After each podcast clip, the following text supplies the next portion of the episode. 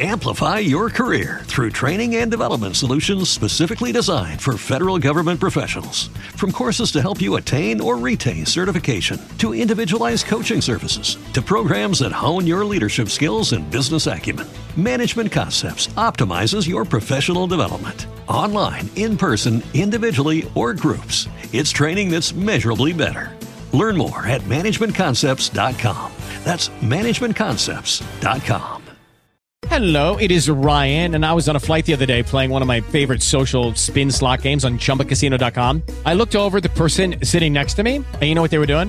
They were also playing Chumba Casino. Coincidence? I think not. Everybody's loving having fun with it. Chumba Casino is home to hundreds of casino style games that you can play for free anytime, anywhere, even at 30,000 feet. So sign up now at chumbacasino.com to claim your free welcome bonus. That's chumbacasino.com and live the Chumba life. No purchase necessary. VGW Group. Void were prohibited by law. See terms and conditions. 18 plus.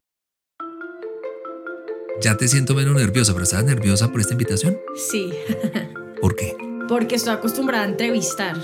Y de las veces que me han entrevistado, la mayoría tengo, o sea, me están entrevistando por algo relacionado con trabajo, por un evento, por unos premios. Entonces es como, como que en este momento no saber qué me van a preguntar. El locutorio. Historias que te ayudarán a escribir la tuya. Entrevista. Yo toma uno.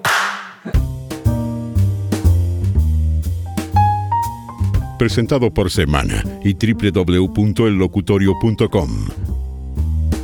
Conduce Alex Pinilla, arroba Pinillet.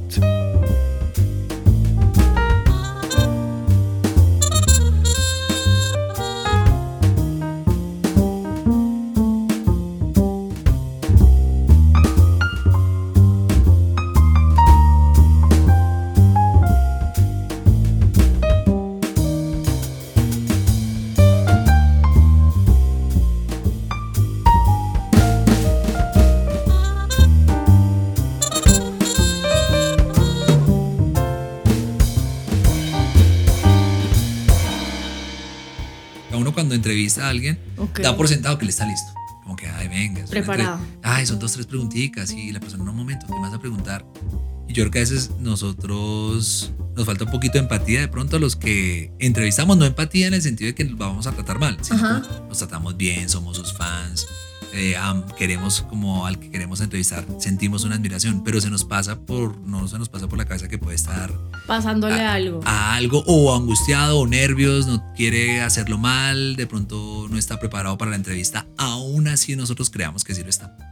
Pues mira que no, como que digo que no lo había pensado, pero siento que a veces como que el approach que tengo con una entrevista siento que voy muy cómoda porque intento hacer sentir muy cómodo a la persona que va a entrevistar, como que respeto mucho su trabajo, entonces leo y si está lanzando un álbum, entonces me escucho todo el álbum, o sea, como que voy dispuesta, oiga, escuché su trabajo y lo respeto, entonces lo hago desde el respeto y siento que, y lo he notado, eso, eso le da una energía diferente a la entrevista. Y lo aprecian además porque uno asume que es común ese tipo de, de, de actitudes y los mismos artistas después te dicen como, wow, no me han preguntado eso, qué chévere que me pasó hace poco que estuve en unos, en la transmisión de los Macondo, eh, que son los premios de cine de Colombia, y entrevisté, yo hice la tarea, me vi todas las películas y a varios como que no, y en tal escena me gustó no sé qué.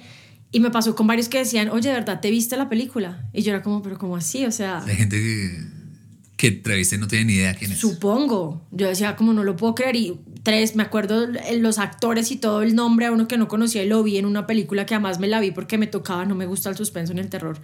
Me decía, ¿te viste la película? O sea, ¿En serio te la viste? Y muchas gracias por eso, qué bonito. Y yo, como, wow, o sea, uno cree que eso es lo común y al parecer no. No, Lu.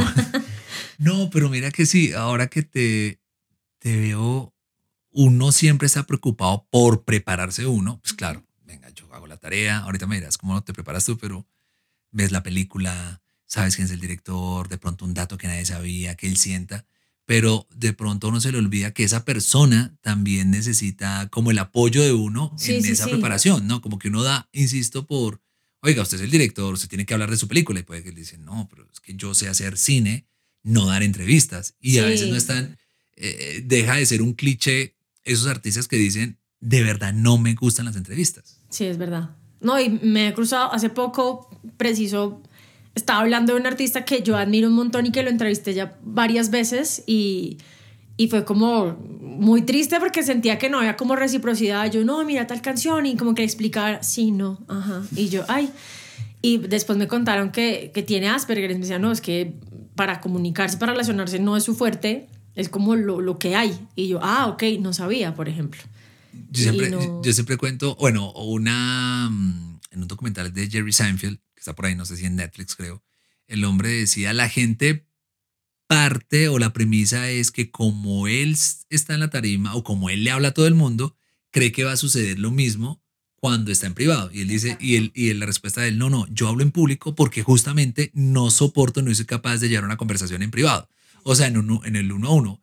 Y parece chistoso, pero yo sí le creo. Yo creo que a veces es muy difícil e incómodo, e incluso para las personas que hablan en radio, que hablan, están en alfombra roja como tú, eh, o hacen incluso podcast, como el, el- el que otra persona se acerca a preguntarle a uno algo, es como, oye, venga, no, no. A mí me da pena, o sea, como Pena. que me pasa que, que se me acercan y lo agradezco un montón. Hace poco me pasó y es como que les pregunto el nombre y muchas gracias y todavía me sorprende porque es como, uy, qué bonito que alguien quiera hablar con uno. Y, y, y digamos en, en eventos sociales o cuando hay, cuando hay que ir a lugares, a mí me da mucho, no sé ni siquiera cuál es el sentimiento porque uno a veces le da nombres y las cosas no son, pero me da mucha...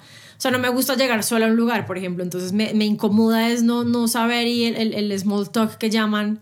Soy malísima y es eso, la gente lo ve a uno como muy desenvuelto en su, en su momento en su rol, pero yo creo que la mayoría somos, somos tímidos así no parezca. ¿Qué haces en, eso, en esos momentos? Es, llegas a un lugar, no conoces a nadie, ¿a quién le hablas? No, me, me muero. Al mesero, a, Al mesero. El mesero dice, ¿me, me puedo ir? O sea, yo ya... No, hace poco me pasó ahí como que la persona que me iba a acompañar llegó tarde, miré alrededor y yo no soy de ir a caminar y como buscar a la persona que conozca, o sea, me siento muy incómoda, entonces había como un carrito de cócteles de helados y me quedé con el, con la persona que estaba como entrando. Yo, ¿y esto qué es? ¿Y esto cómo lo hacen? ¿Y, y la fruta? ¿Y este qué fruta tiene? O sea, ya me explicó todos los sabores y me miraba como, señora, avance. O sea, Me tengo que ir, soy un mesero, no sé si te has dado cuenta. ¿a qué vino? sí. Sí. Si no me voy a un baño y llamo a la persona y me espero acá hasta que salga, hasta El- que llegue. Sí, sí, sí. El, estábamos almorzando y hablaste en algún momento de del, del síndrome del impostor. Yo sé que muchos a veces, no sé, como si fuera o por moda o porque se cree que es cool decir tengo algo que todo el mundo tiene, pero es muy común, ¿no? Y cómo sientes que peleas o, o te, te arropa a veces ese síndrome de que tú no eres lo suficiente. Pues yo ni siquiera sabía que existía. Me pasó que estaba leyendo un libro en pandemia, que fue un libro que cogí en un aeropuerto y empecé a leer y explicaban cuando uno no se siente suficiente o cuando uno mismo se cuestiona las cosas y cuando uno mismo como que logra cosas y es el miedo de, ay no, pero ¿por qué fue esto? O sea, como que uno nunca está seguro de, de las cosas y lo he sentido toda mi vida y me enteré en el libro, o sea, me acuerdo el momento que decía como de imposter syndrome y yo, ¿qué? Y googleé síndrome, o sea, me enteré que existía. Yo, ay, es que, o sea, yo pensé que era la única persona en el mundo que se sentía así y descubrí que, y sé que en pandemia hay muchos términos que se volvieron como del común, pero yo no sabía que, que existía. Y hace poco me pasó que mm, entrevisté en los Grammy, abrimos el punto de encuentro de los Grammy con Jorge Drexler y yo estaba muy emocionada porque soy muy fan de él. Eh, me acuerdo que abrió Leti cuando yo empecé a hablar, yo era como, no sabía qué manera expresarle, oiga, usted me gusta mucho su música y el último álbum es súper bonito y si ustedes ven el video, yo en el momento mi cabeza era Hazel habla despacio porque yo hablo muy rápido. Entonces Hazel habla despacio, tranquila, pregúntale eso, respira, no sé qué, tienes que estar derecha, no sé qué. Y empecé a hablarle, hablarle, hablarle, me emocioné. Y cuando él me responde, yo en el momento escuché como, uy, mucha información, pero escuché como, uy, leyó mucho. O, ay, no, sabemos, o sea, lo sentí que me ha respondido mal y mi cabeza fue como, ay, no. Creyó que, que, que le dije y creo que yo le digo en el momento como, no, es que yo soy fan, o sea, como pidiendo disculpas de, no, pues que yo soy muy fan, entonces por eso pregunté lo que pregunté y quedé como, salió terrible, este señor di- dijo, no, la intensa, la que se leyó, o sea, dije, perverso todo. Y después la vi y he recibido muchos comentarios de que él más bien agradecía como, uy, gracias por la info. Y en un momento me responde por la pregunta como yo ni siquiera lo pude haber dicho mejor. Era eso, no sé qué. Y yo, ¡ah! y estuve traumatizada toda la alfombra porque con él abrimos. Y a partir de ahí era como, cálmese, hable despacio, le dijiste mucho esto. Entonces, como el que llegaba otro era como, que no se note que lo amas porque entonces va a molestar como Jorge Drexler. Yo pensé que él, y es eso, como que yo todo el tiempo haga lo que haga, siempre me estoy dando palo por alguna cosa. Y como que a veces le dicen a uno, no, lo de la validación externa, lo importante es que tú te aceptes porque sea afuera. Todo eso es muy fácil de decir, pero hasta que no volví a Bogotá y me senté a ver el programa y todo, fue como, ay, el... No o sea, mal. bien. Pero pasaron tres días, yo duré traumatizada. Además que le queda uno el ruido si va arrancando, si es la primera entrevista, uno dice, me morí. "Ah, sí, es como una primera mal salida al aire, la siguiente es Dios, y ya este turno no, o este show no, o esto todo salió mal. Sí, sí, Como sí, arrancar, sí. no, arrancar débil, no. No, en mi casa era como, diviértete, estás acá, estás presente, pero entonces tranquila, pero que no te pase otra vez. Y luego me acuerdo que siguió Carlos Vives y eh, estaba recién, no había lanzado todavía el, el álbum de Escalona y le preguntamos un poquito de la historia, él cantó un pedazo de la historia y yo empecé a cantar la del testamento y él empezó a cantar la de Oye Morenita y los dos empezamos a cantar y como que me pasó la palabra y yo, ay Dios mío, no, se me olvidó un pedazo de la canción, ahora Carlos Vives va a decir que no me la canción. es horrible. Pero es, sí, es muy duro, es muy... Sí. Sí, ojalá la compasión un poco que uno tiene con los amigos o con el que la están barrando no la tuviera con uno, ¿no? Uno es como cuando alguien se dice que oiga, todo bien, pero a mí me pasa eso porque es que me identifico plenamente, yo a veces pienso o toda mi vida he pensado que cualquier cosa que me- alguien me diga a mí, oiga, qué bueno esto que hizo, que hizo usted, yo digo, esto lo hubiera hecho cualquiera. O sea, yo, Sí, como que uno no sabe el crédito. no, no, pero no es de, no es para... No, no es de ego, No, ni recibir, o de pronto no sé qué desde la, desde la psicología cómo se aborda eso, pero es que pues eso lo, lo hace cualquiera, eso es normal. E incluso otra conozco otras personas que lo pueden hacer mejor que yo. Eso mismo, o sea, menos mal yo lo hice, pero hay muchos otros que lo hubieran podido hacer. O sea, como que nunca, o sea, es muy duro, es muy cruel, hay una crueldad ahí tenaz. Y tanto que, por ejemplo, yo vi el programa, o sea, lo vi fue como para mirar qué había hecho mal. Y me acuerdo que, mm, pues, hablé con mis, mis compañeros de TNT y fue como que feedback. Y yo, dime qué hice mal para mejorar lo primero que digo. Yo decía, pues, pucha, o disfruta. O sea, Sí, yo, pero no hay nada, que- ¿qué, qué hago? ¿Qué no te gustó? O sea, lo primero que pregunto es como, bájale cinco, es cálmate. una constante Sí, es- como, bueno, puede ser dos cosas, ¿no? El, como que el- esa costumbre que, que te den duro o que, nos- o que nosotros necesitamos que nos den duro o también como esa aceptación, esa validación. Aunque la validación me parece que hay voces validadoras. Si uno, uno Sí, no se lo sí, crea hasta que alguien llegue y le diga, oiga, bien. Sí, sí, sí. Y que ver el programa, lo que te digo, lo, lo veía y después me di cuenta de, de aquí es donde la amarré. Y me quedé dando la entrevista donde, ¿dónde es que él me dijo que? Y la repetí yo, nunca me dijo. Muy chistoso. Tú te vuelves a ver y te vuelves a escuchar. Sí, No, qué dolor. Pero este, este episodio que estamos grabando yo no lo, lo oigo. O sea, yo lo voy a escuchar y me voy a martirizar. ¿Por qué dije eso? no, no sé, no sé, no, no, no, no quiero ir. Quiten eso, quiten eso, quiten eso, quiten eso. Yo, por ejemplo, escucho y veo y desde cuando empecé a hacer radio, había como una página que repetía ¿Así? las emisoras, se llamaba como Colombia, Radio Colombia, una cosa así, que, que tenían como todas las... Entonces yo me escuchaba los turnos como aquí, aquí hablé muy rápido, aquí no se entendió, aquí rarara, entonces tiendo como a... Pero es como una autocrítica, o sea, para buscar qué se puede mejorar, qué se puede mejorar, entonces me veo, me escucho todo, como, pero para ver, uy, esto podría ser mejor, uy, aquí dije tal cosa, uy, aquí. Como que me analizo. Y- No, el. Bueno, has estado en radio anali- hablando de los turnos. Mm, llegaste a una cabina, soñabas Sí. con ser periodista, no con ser eh, ni la princesa de un cuento, ni esposa, ni nada, sino quiero estar en el, en el periodismo. En medio, sí, yo me acuerdo que eh, chiquita cuando íbamos como a la peluquería, habían esas sillas que se daban vueltas, entonces yo cuando mi mamá se estaba cortando el pelo, el que fuera, entonces yo daba vueltas, era como, hola, bienvenidos al noticiero, no sé qué, y presentaba noticias en la peluquería y en la casa de mi abuelita ya tenía una terraza y la terraza tenía eco, entonces yo empezaba a hacer como como el jingle y cantaba el jingle desde la terraza como emisora, el barrio se llama La Estancia, entonces yo decía emisora de la estancia para un futuro mejor y ponía un radio y ponía música y la gente miraba como quién está hablando y yo ah, me escondía y presentaba las canciones de la, o sea, escuchaba como con el eco la terraza y presentaba música chiquita, o sea, y como que toda la vida me, me soñé con eso. ¿Cuántos años tenés? Yo creo que siete, seis años. Me acuerdo que el, el- mi mamá tenía un peinador y yo quitaba todo y tenía un espejo y yo me miraba al espejo y jugaba a presentar. Y mi mamá en pandemia antes se encontró un cassette mío. Me acuerdo que me regalaron una, una grabadora de colores y tenía un micrófono. Decía, hola, bienvenidos al concurso. Que todos en la casa me molestan porque yo decía, nuestro concurso es súper, súper. Entonces todo es súper, súper por montármelo a mí. Y era programa concurso, entonces escogía a mi tío a hacer concurso, a mi hermana, a mi primo, a mi primita. Y luego hacía un turno de radio y en un cassette está todo eso. Presentaba un turno de radio, presentaba un programa concurso, hacía entrevistas, entrevistaba a mi mamá.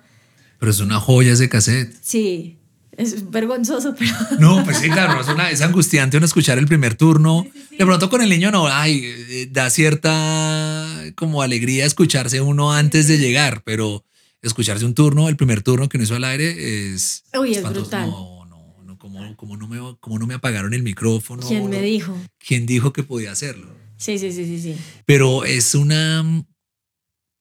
eh, eh, eh, yo creo que ese... Como esa preparación no se lo da a uno la universidad, o a mí no, ni la universidad, ni el colegio, es la casa, es la casa y es la imaginación, ¿no? El jugar, el coger una radio, el como el que juega con los carros, como el que juega con el balón, es tenerlo ahí y es, mucho más poderoso, tiene. es entrenarse Sí, con sí, sí, amor. Sí, sí, Y que, por ejemplo, me pasa mucho que a veces me pasa mucho que le escriben a uno en universidad, es como queremos hablar contigo.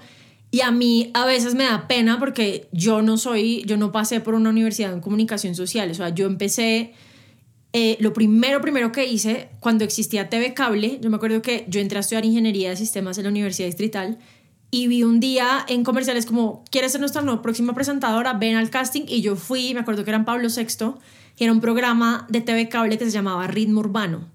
Y me ganó el casting, empecé a presentar el programa musical, eso estuvo al aire, no sé, me tocaba ver de lunes a viernes, casi mes y medio, pero luego Telmex compra TV Cable y pues se, se, se come a todas porque era TV Cable, un montón de servicios de cable y Telmex agarra todo.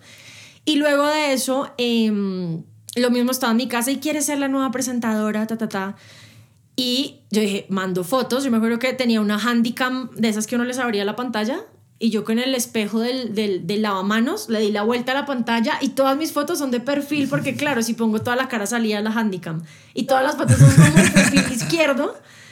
Mandé las fotos como yo quiero ser la nueva presentadora, ta, ta, y era para un programa que se llamaba Cool Play de Play TV, la franja de Canal 13. Y me acuerdo que hice el casting, eh, después vi el canal y había otra niña, yo bueno, y después vi el programa y no estaba la niña, me acuerdo que estaban en la feria del libro. Y mm, era ella y un chico que se llama Tommy Torres, que ahora él está en Chicago con, con su esposa que se llama Lily. Y me acuerdo que yo puse, puse un mail como, hola, estoy viendo el programa y no está Pepita, no me acuerdo quién era, que ahora es actriz creo. Y yo es porque me están esperando, ¿cierto? Bueno, me avisan, o sea, yo, yo ahora leo sus correos o lo que yo escribí antes, digo, qué seguridad tan berraca, porque literal, me acuerdo el correo fue como 2007. Y ese día en la noche me llama el director, que es Ricardo González Sí. Yabato. Como, mira, tú fuiste a la segunda del casting, nos gustó mucho, si te interesa, pagamos esto, eh, nos vemos mañana. Y yo, ok, bueno, sí señor, ¿dónde? Dirección ta. Yo me acuerdo el día siguiente, yo cumplía años y llegué, eso era un estudio, era como un gran hermano porque estaba Tommy y Ricardo González hablaba Ah, como sí, desde el éter, se le escuchaba o no la voz. Y fue como, no, Hazel Mora. Yo solo le conté a mi abuelita, como, abuelita, de pronto me van a, entrevistar en Canal 13, ta. Y en esa época yo tenía un Nokia 5120 y esa cosa, cuando lo llamaban a uno, se metía en la frecuencia de no apaga el teléfono. Y era un programa en vivo de cuatro horas. Y empezaron y no, está de cumpleaños, happy birthday. Y yo en la silla como, uy, me van a- ahorita llega Ricardo a hablar conmigo. Yo no sabía. Cuando, bueno, bienvenidos a Coolberg, no sé qué, yo soy Tommy, entonces les presento a mi compañera Hazel Mora. Y yo, mi abuelita fue la persona que me dio mi debut. Me dijo, Zeta, pero ¿por qué te quedaste callada? Yo, abuelita, yo no sabía. Y empezaron a hablarme de música, como, ¿viste el video? Y yo, sí, y no sé qué, y qué canción. Y empezaron a hablar de música y de cine. Yo, la música del cine toda la vida ha sido como mi pasión. Yo me acuerdo que yo me veía como el E! True Hollywood Story y mi mamá Claro. era como, Zeta, por favor, eso es una pérdida de tiempo. Y yo siempre decía, esto me va a servir algún día. mamá" Algún día. pero convencida. Y hablamos cuatro horas al aire, o sea, así de, estás, estás en vivo. Me acuerdo que salí, llegué a la universidad y mi novio de la época estaba con Ponqué, mis amigos, todo el mundo preocupado, usted con el celular apagado cuatro horas, ¿qué pasó? Y yo, no, eh, es que estaba en una reunión y yo dije, era una prueba, yo no me van a llamar. Ricardo el otro día yo lo llamé y fue como, no, por favor, 8 de la mañana, lunes a viernes, bienvenida, firmamos contrato y yo, ¡ah! y así empecé haciendo Coldplay y luego de eso él hacía Top 21, lo mejor de lo mejor. Sí, sí. Entonces, eh, Sí, me acuerdo con Ricardo Amador, ¿no? Porque yo estuve, Sí, yo, yo me acuerdo que yo, yo hice Play TV también antes de que tú llegaras. ¿Sí? Play TV, sí. Oye, nos pisamos toda la vida. Empezamos, nos vamos, nos vemos. Desencuentro. Hice eso, hice, y que, por ejemplo, cuando tú decías lo de que está dentro, me acuerdo que yo llegaba con mis libros de cálculo, el apóstol, y en Canal 13 para esa época estaban como los directores y los productores, y el resto periodistas eran practicantes. Y la mayoría era gente que estudiaba comunicación social. Y alguna vez en el máster alguien dijo algo como, como que, ay, pero es que ella es una ingeniera, o sea, como que hace acá, no, como que en mala onda. Y Ricardo lo reunió y les dijo como que, miren, hay cosas que a uno no le enseñan en la universidad y esta mujer tiene algo que a nadie le van a enseñar. Y fue como, la, la puse a quemarropa en vivo y nos respondió cuatro horas en vivo y, o sea, como que él decía, esto no, eso se nace. Y siento que él para mí fue, fue, pues fue mi, mi maestro, mi mentor, todo, porque en esa época me acuerdo que fue porque mencionó algo de un EPK y yo, ¿qué es un EPK? Pero es que, ¿qué hace acá no sabe qué es un EPK? Y Ricardo, mira, un EPK es esto, necesito que me arme un programa nuevo que se llame PlayShot. Entonces yo miraba todos los EPK, armaba un libreto, se los mostraba, Ricardo perfecto. Su productora ese entonces, Mariluz Melo, también que fue una belleza conmigo. Y luego tuve la oportunidad de trabajar con ella, que se convirtió en directora en Canal 13. Eh, yo hacía libretos, me enseñaron a hacer producción, hasta trabajar bajo presión, porque el top 21 a veces el, el, el, el estudio estaba tal a tal hora, entonces tienes 30 minutos para grabar las 10 salidas. Ricardo me decía, yo cojo los pares, usted los impares, meto el libreto de cada canción, dato del artista, o sea, siento que fue un entrenamiento muy chévere y le agradezco hasta el día de hoy la confianza que él tuvo en mí y haber visto algo que yo nunca dije, no sé si lo tengo o no, pero el amor que yo siento por esto, él lo vio y me encontré con él hace como... O sea, lo vi en los pasillos de Caracol Radio y me puse a llorar. O sea, los ojos yo como, Ricardo. Y salí, yo bueno que estaba en turno y dejé mezclado. Yo, Ricardo, Ricardo. Se acordaba de mí, lo abrazé y le dije, gracias porque muchas personas sienten que mi inicio fue en otro lugar o fue diferente, pero yo le debo haber empezado y aprendí lo que aprendí a Ricardo González Abato. Porque él fue el que me abrió la puerta. es un gran, sí, yo también tengo mucho que agradecerle a, Ricardo. Pero sí, tienes toda la razón. El tema de lo que uno está viendo de niño le va a servir, bueno, si lo está viendo con esa ilusión, ¿no? Sí, sí, sí. Yo, por ejemplo, me pasaba que yo oía, bueno, también jugaba radio, le ponía el micrófono a un radio, jugaba eso y después jugaba a ser conductor de bus. O sea, menos- ambas las cosas. dos cosas. Fueron las dos cosas. Hubiera sido el mejor conductor de Transmilenio de Bogotá. Pudo haber sido. El, pero todo como que se estaba, ahí sí como esa, no, no corre la película así, es Slumdog Millionary, creo que como que todo lo que le pasa a uno va, Te tiene- está preparando. te estás preparando para ganarte algo. Y, mm, y eso me pasó también a mí, yo tenía un, bueno, jugaba, pero las cosas que veía después me, sirvi- me servían. Y por ejemplo, las voces que yo escuchaba, yo he tenido, es que si yo escucho una voz en, un comer- en una radio, en un comercial, en, si no me gusta, pues pa, es mi gusto, no es que sea buena o mala, de una le bajo, o sea, yo no la escucho. Es como que yo, no, no quiero ir, no quiero ir. Y las voces, y me dormía escuchando voces que me gustaban. Yo no me dormía escuchando música. Bueno, muchas veces con el, con el Walkman, pero, o si no, con un mini disc, escuchando muchas voces de idiomas, voces de afuera, como que me parecían bonitas, como que intentando, oiga, como que la cabeza logra encontrar algo, en algún momento me va a servir. Sí, no, y que además yo me acuerdo que en el colegio, por ejemplo, mis amigas o estaba de moda, no sé, la mega y la música de la mega o el, el gallo. Yo escuchaba a Manolo Belón y me trasnochaba para escuchar a Humberto Rodríguez Calderón, el gato. Y, es, y, y como que mientras todas escuchaban, o sea, todo el mundo, o mi edad, ni siquiera como por decir hoy la diferente, pero a mí me gustaba escuchar un turno, escucharlos hablar. Y Manolo, por ejemplo, cuando hablaba de los Beatles, y el gato además tenía un, también un conocimiento muy chévere y como hablaba de la música, y eso es lo que a mí me gustaba escuchar, a voces como las de Manolo o como las de Humberto. Llegaste, bueno, a radio, estás en TNT, eh, cubres premios. Amplify your career through training and development solutions specifically designed for federal government professionals. From courses to help you attain or retain certification, to individualized coaching services, to programs that hone your leadership skills and business acumen, Management Concepts optimizes your professional development. Online, in person, individually, or groups, it's training that's measurably better. Learn more at managementconcepts.com. That's managementconcepts.com.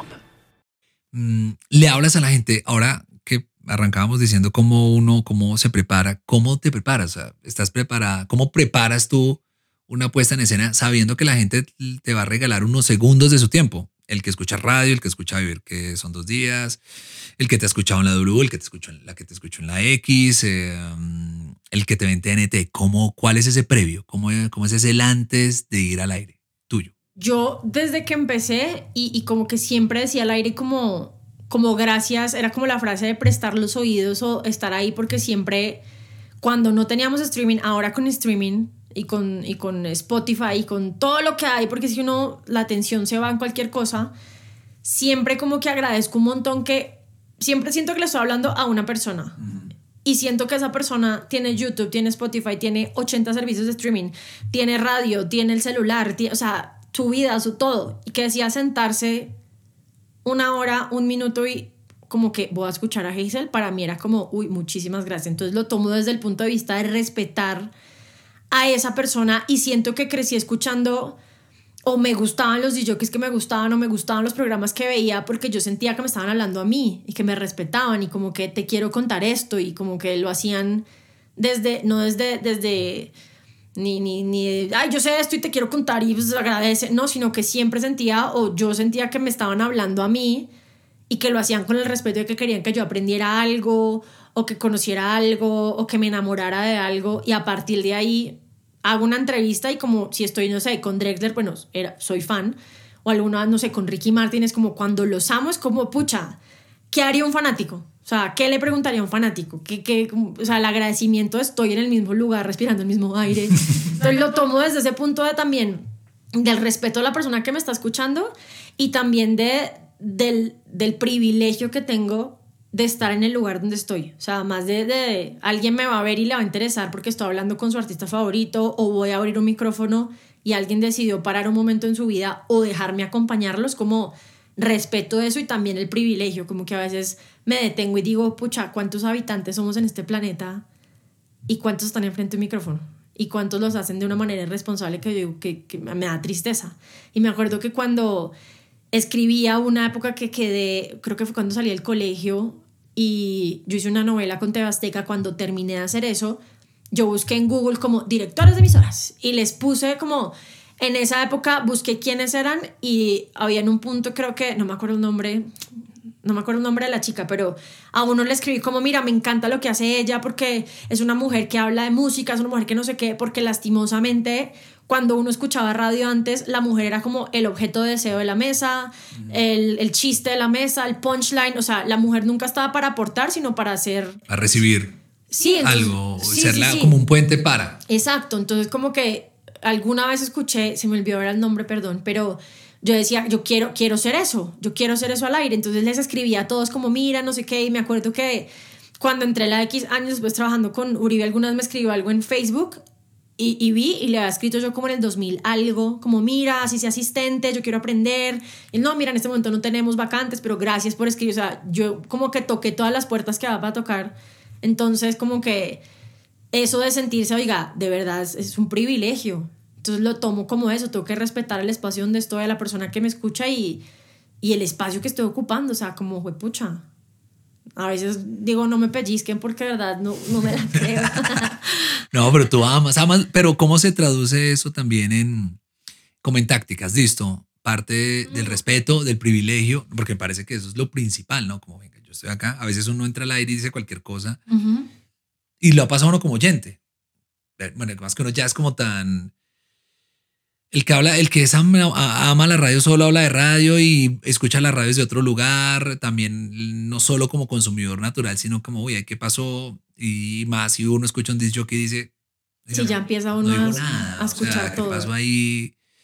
Y como que no se tomó el tiempo para, como que entran en automático, o hemos entrado en automático, como ahí faltando un poquito como a esa premisa que dices tú de miércoles, o sea, esta persona me va a escuchar 15 segundos, pudo hacer otra cosa y me eligió a mí. No, y pasa, alguna vez me acuerdo que estaba yo con, no sé, algún problema X y me acuerdo que entré al aire y como que no estaba al 100 Y el director de ese momento me dijo, usted entra a esta cabina, cierra la puerta, su vida personal no existe.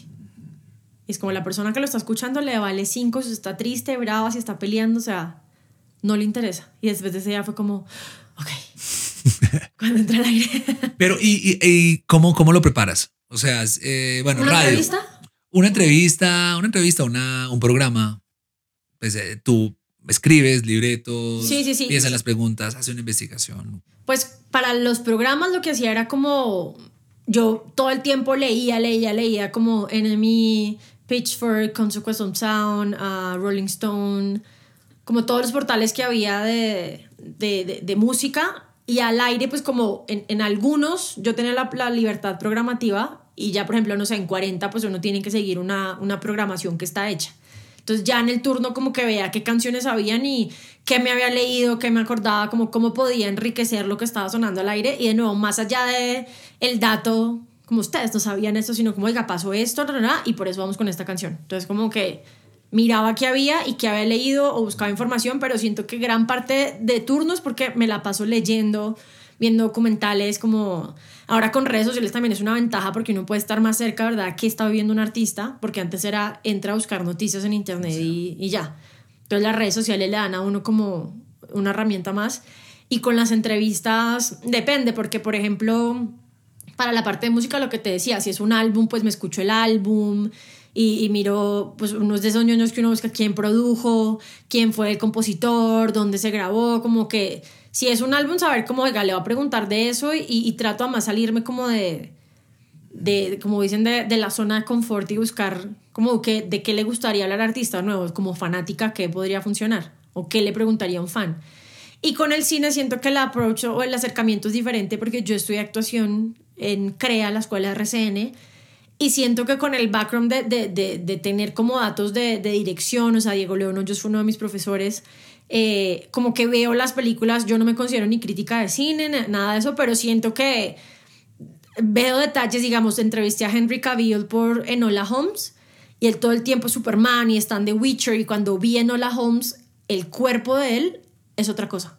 Y le pregunté como, uno está acostumbrado a verte y la corporalidad del personal y él me dijo como, uy, qué pregunta tan chévere, como no me han preguntado eso, pero son detalles que tengo por, por el background de, de haber estudiado actuación. Entonces como que depende de lo que sea porque hay cosas que no, o sea, reconozco porque pues estudié eso. Entonces, si me entiendes, con el cine me siento mucho más cómoda, con la música siento que tengo que estudiar el triple cuando voy a hacer una entrevista. Sí, comentas, bueno, haces programa de cine.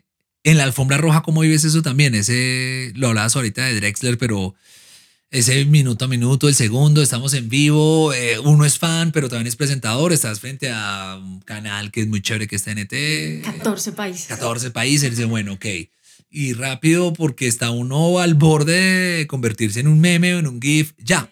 No, me pasó, por ejemplo, con Pablo Londra, que estuvimos en el Latin Grammy en Las Vegas, y él dijo que le, que le parecía estar como en GTA, y, y, yo como, o sea, como el videojuego, y no me acuerdo qué le comenté, y eso fue viral, y todavía lo mandan, yo como, wow, entonces como, ese tipo de cosas a mí no me, no me afanan, como, no sé, como embarrarla, pero como por un meme o una cosa así, no, no, me, no me desconcentran, pero ahí lo que pasa es que es en vivo, es un corre-corre. Nos pasó, por ejemplo, ahorita que estábamos con el Buki y él quería que las hijas entraran a las entrevistas, pero no nos habían avisado. Entonces, cuando estábamos hablando con él, vimos que una de las hijas entró por derecha, estaba hablando con Leti y yo me quedé como, ¿qué hacemos? Y cuando vi, estaba al lado mío y como que yo, hola. Y estábamos hablando y no sabe qué hacer porque es como, o sea, todo pasa al tiempo o nos estábamos con Anita y de repente pasa alguien de PR y en, en, TNT una persona de PR encargada de ir llevando a los artistas, pero pues la mayoría de la gente lo que hace es que te ve con el micrófono, entonces te hace como en el hombro, como, oye, mira, es que estamos en plena entrevista cuando sentí como en el hombro, oye, y yo, un momento, con la otra mano era como, cinco segundos, estoy en vivo. Entonces es una, es una adrenalina muy chévere. Yo prefiero, por ejemplo, hacer envíos que pregrabar. Ah, no, total. Porque es como, uf, no, no sé explicar ni siquiera qué se siente.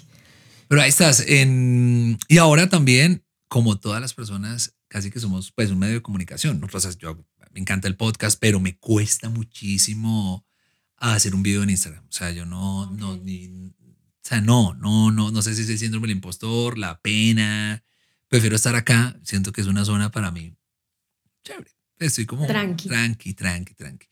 Pero de todos modos nos pide el día a día el sacar contenido o a los que de alguna manera han estado vinculados con los medios. Sí. Como, como tú y, y- y de alguna manera también a los que están hoy queriendo sacar contenido, ¿qué podrías decir? Eh, Es decir, bueno, tengo una cuenta en Instagram, quiero y, eh, también ser relevante para algún nicho, para algún público. ¿Cómo lo, ¿Cómo lo abordas tú? Porque tú también tiras contenido por Instagram y tus redes. Pues la ventaja ahí yo creo que en, en redes es que la gente puede hacer contenido de, de lo que quiera. O sea, yo por ejemplo no soy fan de volver mi vida privada contenido de redes sociales, que siento que es lo que funciona mucho y si tú quieres de verdad viralidad o quieres tener miles de seguidores, es como abre la puerta a tu casa, que a mí me parece un arma de doble filo. Y siento que la clave es como tener claro qué contenido quiere hacer uno y ser, ser uno muy, y suena más clichésudo de no hay que ser, au- au- eh, ¿cómo se dice? Como auténtico y no te copies. Eso es muy fácil decirlo, pero uno a veces ve que funciona y uno intenta hacerlo, es como no me sale igual porque es que yo no soy esa persona. Entonces creo que encontrar de verdad la manera de hacerlo muy personal, porque yo siento que así la gente sí se identifica y la disciplina es supremamente importante. O sea, me acuerdo que cuando empezó todo esto los youtubers, mi hija veía mucho youtuber y yo veía unas cosas que yo decía, ¿qué le está sumando a tu vida? O sea, Sí. mamá. Y después, cuando estuve en 40 en Insomnia, yo estaba un rato, una hora en Insomnia, y empezaron a llegar youtubers y como que nos contaban, y es como, puede que en su momento, no sé, X se volvió famoso comiendo más melos y cuántos más melos alcanzó a comerme, y la gente dirá, qué pendejada, pero es como, ese chino se sentaba todos los lunes a pensar una idea, el martes la grababa, el miércoles la editaba y el jueves daba un video. Y era así, juiciosísimo.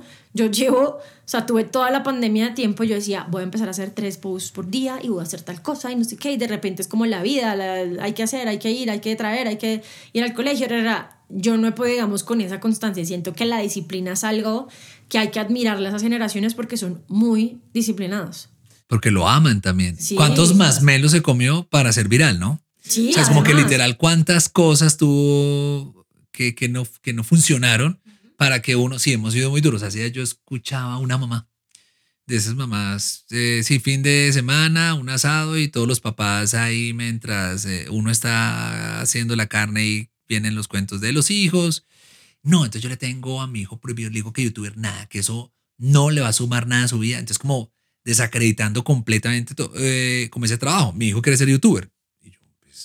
Eso no es, o sea, eso es muy duro y muy cabrón No, y monetizar. monetizar fácil y ya somos muy ligeros en el que tiene, el que ha estudiado una ingeniería dice, ay, mm, o, o he visto también esos, esos, Comentarios. esos comentarios en tweet de este youtuber se gana 100 millones y un médico 2 millones y medio. Y, o sea, pues sí, cada uno, el uno está, eh, pues son dos caminos diferentes, pero ambos han, sí. ambos, claro, quiero decir, eh, no, no todo el mundo puede, puede meterse a, una- a, un, a un quirófano a salvar la vida de alguien, ojo. Lo que pasa es que somos muy rápidos con decirle a un adolescente o a una persona lo que usted está haciendo, cualquiera lo puede hacer, y eso no es así.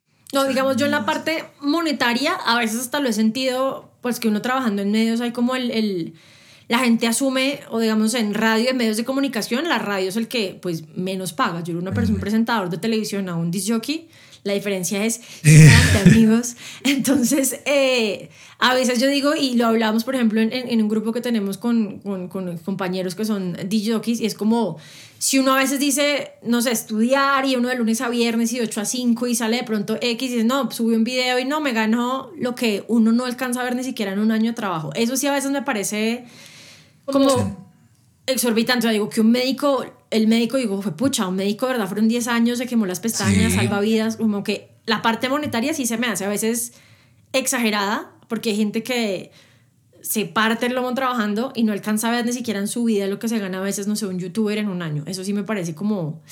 Duro, muy duro. O sea, eh, digamos que así está distribuido el juego.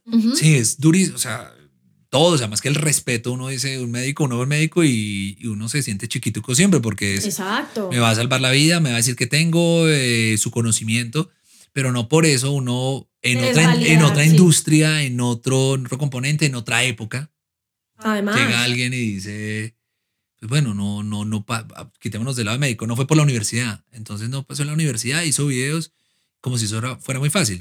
No, y que además, aparte de ser fácil, en este punto, y lo vimos hace poco, salió un estudio de las carreras que querían los jóvenes en Latinoamérica, o sea, en Europa, en Estados Unidos salen médicos, salen abogados, pero en Latinoamérica, si no Colombia. tú eres influencer.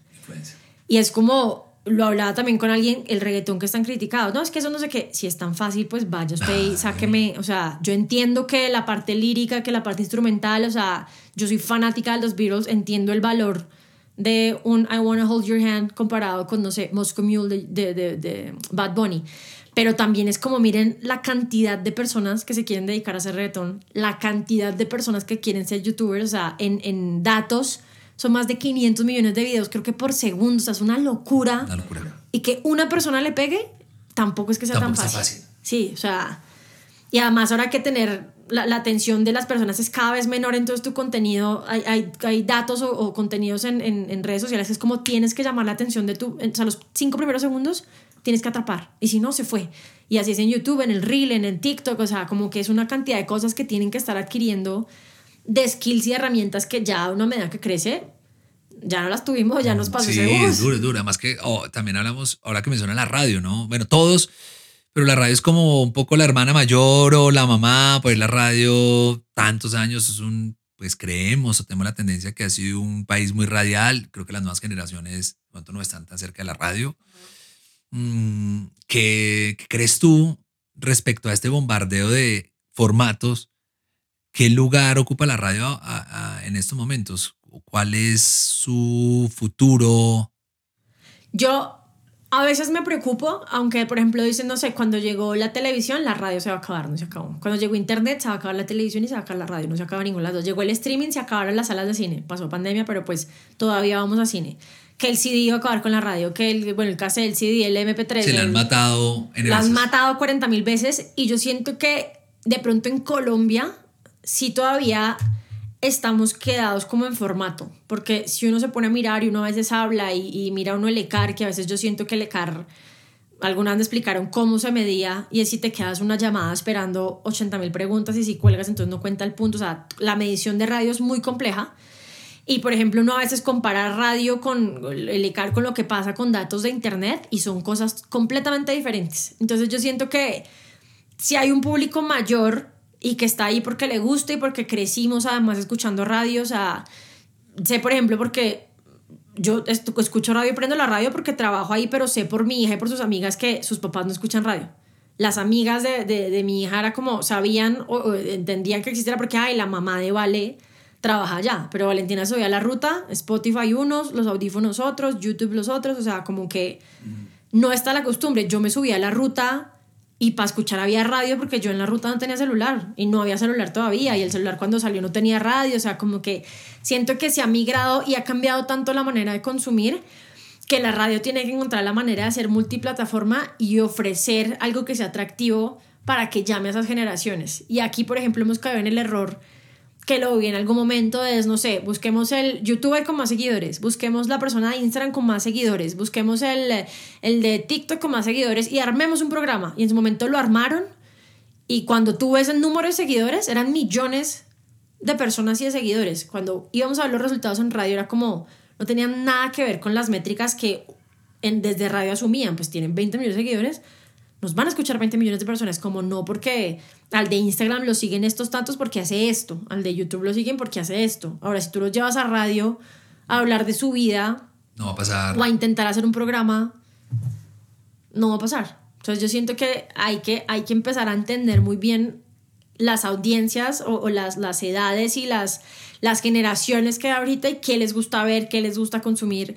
Y hay que cambiar, porque además también está como la premisa de, eh, esta radio es pop, esta radio es tal, esta radio es... Y en realidad yo miro las nuevas generaciones No, es. en mi época ranchera era como mis tíos o Navidad cuando ya estaban como felices. Las nuevas generaciones escuchan regional mexicano y les fascina y se las saben todas y luego pasan a Bad Bunny y luego escuchan salsa, hay una playlist me tiene vallenato, salsa y se las sabe. Yo como Total. yo en mi época era como los no sé, los Backstreet Boys y las que se sabían y todas la misma música y todos escuchamos lo mismo. Entonces es muy difícil como leer y, y, y traspasar eso a qué puede ser interesante en radio, pero yo sí siento que hay que, tiene que haber un cambio porque a veces escucho mis horas que yo digo, esto es 1997. La última vez que yo me senté eh, a hacer un turno de radio musical, que lo hice como porque, ah, o sea, me dicen, vamos, vamos un rato, vas a jokear. Y yo, uy, ¿será así? Yo quiero, yo quiero. Es como si me invitan a jugar fútbol. Sí, sí, yo quiero. Pero esa fue mi reflexión al final. No puede ser que todavía tengamos tre- 20, 30 canciones rotando en el día. Y un género y que uno de las dos. Sí, la premisa en radio es no, un, un oyente no está Todo el tiempo. todo el tiempo, es sí. Pero es que si uno es como una estrategia en lo que debía hacer o en un formato que es de los noventas, pero lo que pasa ahora, si uno revisa el Spotify, yo paso de de de mm, Shakira, Bizarrap. Bizarrap eh, y de Miley Cyrus a Marc Anthony. Sí. Y de Marc Anthony por ahí me suena un Jason Jiménez y digo, yo lo dejo. Lo dejo un rato y ya, eso es uno, es como, así como hay multiplataformas, son multigustos y haces un poco. Y creo que la radio a veces como que, que no, le cuesta dar ese paso, al menos en lo musical. No, y que además yo siento que como que no confían en el oyente, o sea, como que yo le voy a decir al oyente qué es lo que tiene que escuchar. Como que se, como- eh, exacto, como Sí. que le- y hay una insistencia en educar a, lo- a un oyente que ya está, ya eligió. Ya, ya está, sí. Yo creo que debería estar más consciente o una, algo mancomunado que fue lo que yo en ese momento hice con, con los turnos que hice de música pues. cuando hacía radio musical. Y es como se construye. Obviamente hay que tener una curaduría porque me mandaban 20 canciones, pero yo sabía, no sé, miraba la ventana, me parece súper importante ver si está lloviendo, si está haciendo sol, qué está pasando. Yo veía noticias, o sea, como cuál era el ambiente ese momento en Bogotá. Y a partir de ahí miraba las recomendaciones y si hay que tener como el, el expertise de curar, de saber una curva. eh, de, de música, Sí, o sea, no es como, ay, voy a poner este y sigue este, sí, no, si hay que tener Tiene un algo sentido, ahí. una, responder a un concepto, a una estrategia, no a un concepto, como a un, ¿te está doliendo? Ya, ya estamos acabando. ¿Te dolió la...? No, súper. Hagamos dos capítulos. Mira, este es el locutorio podcast. El locutorio nació como, sí, como un juego, como cuando tú jugabas o cuando jugábamos de niños a hacer radio. También nació como un lugar para, mm, para tomarse un café, hablar de la voz y ya, diciendo que se fue como transformando. Y te digo eso porque me gustaría, tú con todas esas horas y esas millas y esos nervios, esas caídas y el palo que te has dado y las, los aciertos que has tenido en medio de la comunicación, ¿qué puedes decirle a alguien que no trabaja en radio, que no, que no le va a interesar ir a radio, que no le interesa hacer un, un Instagram Live, sino que simplemente necesita comunicar, necesita ir a dar una idea, una próxima reunión? ¿Tú qué le dirías? A una, desde tu experiencia, ¿qué le puedes aportar? Yo sé que suena cliché porque creo que lo dicen muchos, pero es como vas a hablarle a un amigo. Cuando uno está en la tranquilidad con alguien en confianza, como que habla tranquilo, da sus ideas de una manera más clara, se atreve a más a decir cosas que de pronto no le diría alguien más, son cosas que cuando uno habla con alguien que es un no es un amigo, lo toma como, como, ah, chévere esto. Porque uno siempre como que dependiendo el, el receptor, uno construye su, su, su comunicación y su discurso, es como esta persona es así, entonces lo hablar así, entonces mejor se llena uno como de trabas y es como no, o sea, siento que la naturalidad de, siempre que te dicen, sé tú, es eso, porque cuando uno habla con un amigo y uno está tranquilo y está diciendo lo que tiene que decir y, y como, me parece que uno habla hasta como mejor, entonces más como esa parte de la originalidad es tratar de como neutralizar un poco la persona con la que quieres hablar. Pues yo me sentí hablando con una amiga. Ay, pues, tío, somos- ¿Qué? Qué rico verte, Ay, qué rico la tarde. Mm, de verdad, mi, me encanta, me encanta escucharte, me encanta verte. Cuando yo te veo, yo digo, ok. Y gracias por estar aquí en, el, en este episodio de esta nueva temporada del Locutorio Podcast. No, gracias. Qué, qué honor y qué bonito además ser parte como del el inicio de esta nueva temporada. Estoy aquí en sauna. Me estresé, pero no, muchas gracias. De verdad, muy bonito hablar y hablar de eso, de radio y ojalá que la persona que lo escuche le guste y algo le sirva y, y pues chévere también de pronto si alguien que me ha visto y no me conocía, pues que le haya gustado lo que haya escuchado. Si no, no me, no me taguen, no me digan. Por favor, no los haters, por ahora No no. haters. Un beso, Hazel, gracias. gracias, Clini. El locutorio. La historia de los que se atrevieron a ser lo que son. Conduce Alex Pinilla, arroba PiniJet. Síguenos en arroba el locutorio DC.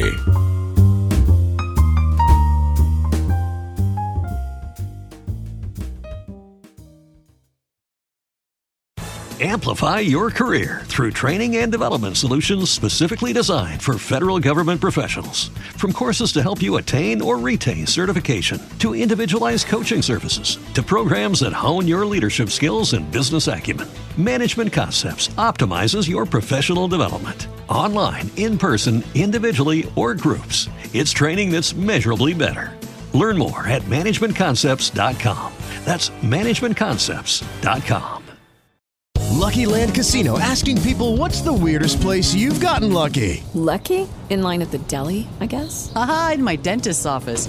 More than once, actually. Do I have to say? Yes, you do. In the car before my kids' PTA meeting. Really? Yes. Excuse me, what's the weirdest place you've gotten lucky? I never win and tell. Well, there you have it. You can get lucky anywhere playing at LuckyLandSlots.com. Play for free right now. Are you feeling lucky? No purchase necessary. Void where prohibited by law. 18 plus. Terms and conditions apply. See website for details.